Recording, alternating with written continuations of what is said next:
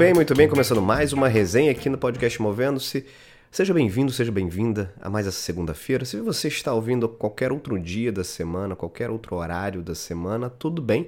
Mas esse podcast, esse episódio, essa resenha vai sempre ao ar às segundas-feiras, às sete da manhã. Então você já sabe aí que toda segunda-feira, às sete da manhã, tem uma resenha nova com algum conteúdo que eu julgo interessante e relevante de alguma forma para fazer você repensar algumas coisas, para te provocar, gerar algumas ideias, gerar alguns insights. E ó, esse papo que eu tenho aqui para dividir com vocês hoje, ele envolve spoiler, tá? Já vou avisando aqui que ele envolve spoiler. E para quem não sabe, spoiler é quando você conta algum, alguma parte de algum filme, alguma série que a pessoa não viu ainda e aí você revela isso e tem gente que não suporta esse tipo de revelação. Mas esse papo aqui envolve spoiler porque eu vou comentar aqui sobre uma série que eu tô assistindo aqui em casa. Tô gostando pra caramba. Chama-se The Crown, na tradução A Coroa. É uma série que está disponível na Netflix. É uma série que conta a história do reinado. É uma história, é uma série é, de biografia, então ele conta a história baseada em fatos reais da, do reinado da Rainha Elizabeth no Reino Unido. Então, de todo, toda a passagem, ela ainda é rainha, né? Esse episódio, bom, esse episódio está indo ao ar no mês de abril de 2021. Por enquanto, ela ainda está aqui entre nós e é a rainha. Mas a, a Elizabeth tem uma história incrível o reinado dela tem uma história incrível. E eu escolhi trazer esse, esse papo aqui para vocês pelo seguinte. E de novo, hein, tem um pouco de spoiler aqui, mas isso que eu vou contar para vocês não necessariamente estraga ou revela tanta coisa, porque tem muitos detalhes na série, então não é essa minha fala aqui que vai estragar a surpresa ou que vai contar e revelar todos os caminhos da série. Mas tem uma questão importante que é a seguinte, só para contextualizar vocês em função daquilo que eu, que eu quero trazer como mensagem. A, a Rainha Elizabeth ela assume esse trono a, após uma sequência de importantes eventos na monarquia, a começar pelo tio dela, que era o rei. Ele era o rei, ele abdicou ou teve que abdicar da sua coroa em função de um grande amor. Ele era apaixonado por uma mulher. Essa mulher é, se eu não me engano, era, ela era divorciada, então não era um casamento muito bem visto é, pela elite é, da monarquia no Reino Unido. Então ele precisou tomar uma decisão: ou continuar com o amor da vida dele, com a mulher que ele amava, ou abrir mão do trono, abrir mão da coroa. E foi isso que ele fez.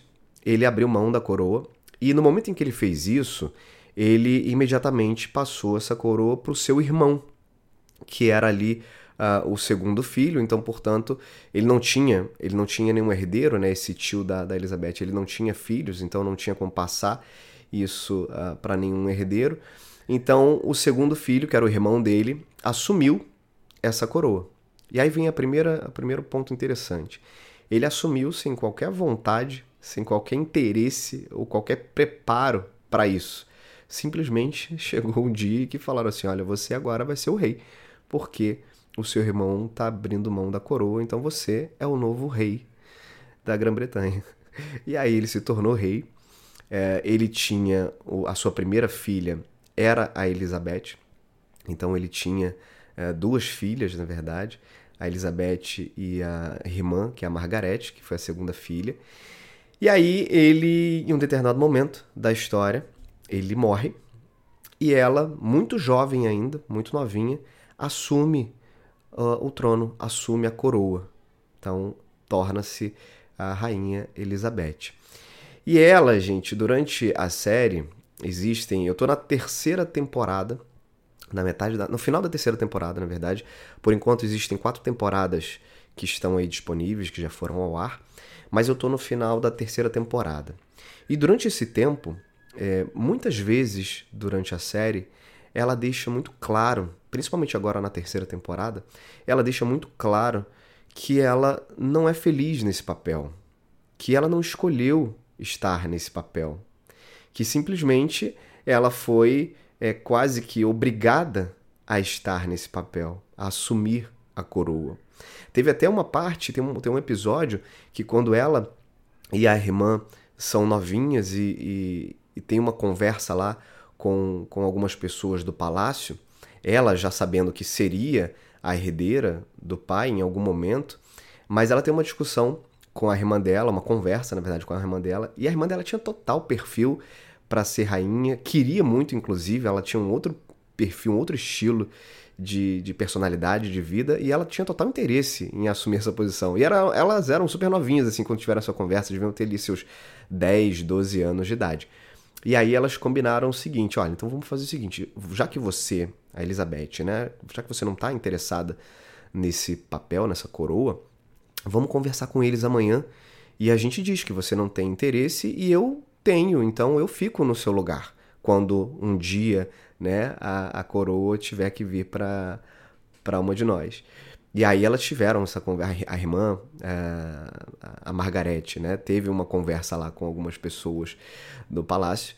E aí ela foi, na, imediatamente saiu da sala, falou assim, não, essa conversa que você está tendo aqui não tem sentido nenhum. Você não é a herdeira, não a, a sua irmã é que vai assumir esse trono. Então esquece essa história. Vai, vai fazer outra coisa aí da sua vida, porque rainha você nunca vai ser. E aí ela saiu super decepcionada, enfim. Mas voltando aqui, a Elizabeth, ela nunca desejou esse papel e ela não tinha também muito perfil para isso. Ela era uma pessoa um pouco mais é, na dela, não gostava muito de, de política, não, não gostava muito de conflitos. E ela teve que, obviamente, ao longo do tempo, aprender a lidar com isso. Se tornou, sim, no, no, com o passar dos anos, uma, uma grande rainha, né? como, como grande governanta desse, dessa monarquia, mas ela não era feliz. Esse é um fato. Ela não era feliz. Ela chegou em alguns momentos a dizer que o sonho dela, se ela pudesse escolher algo para ela trabalhar, que ela gostaria de trabalhar com cavalos, é, cuidando de aras, é, preparando cavalos para as corridas. Esse era, esse era o grande sonho dela de, de profissão, de alguma coisa produtiva para que ela trabalhasse. Se ela pudesse escolher, ela trabalharia com isso. Mas não era uma escolha. É, ser rainha, a, assumir uma coroa, não era uma escolha. Era algo totalmente imposto, era uma tradição, é ainda uma tradição muito grande na monarquia, e ela simplesmente teve que aceitar isso. Por que eu estou dividindo isso com vocês? Porque existem, naturalmente, se não com você que está ouvindo, mas certamente com pessoas que você conhece, existem dezenas e dezenas, talvez centenas, talvez milhares de pessoas que estão em uma profissão, estão em uma carreira, não vivem uma monarquia, não têm uma coroa, mas ainda assim sentem-se obrigadas a continuar com aquilo sentem-se obrigadas a seguir com aquele papel, ainda que sejam infelizes fazendo aquilo. E o que eu quero chamar a atenção aqui é que, diferente da Rainha Elizabeth, a absoluta maioria das pessoas que se encaixa nesse tipo de situação, se vê nesse tipo de situação, elas têm escolha. Diferente da Rainha Elizabeth. Que, aliás, até teria a escolha. Se ela quisesse eventualmente abrir mão da coroa, ela até poderia. Mas a tradição é tão forte, existe inclusive uma questão religiosa nesse processo e que não faria sentido, seria realmente uma ruptura muito grande da tradição, da religião e de tudo que envolve a monarquia. Mas as pessoas que hoje são infelizes com suas profissões, de novo, não vivem numa monarquia, não tem coroa.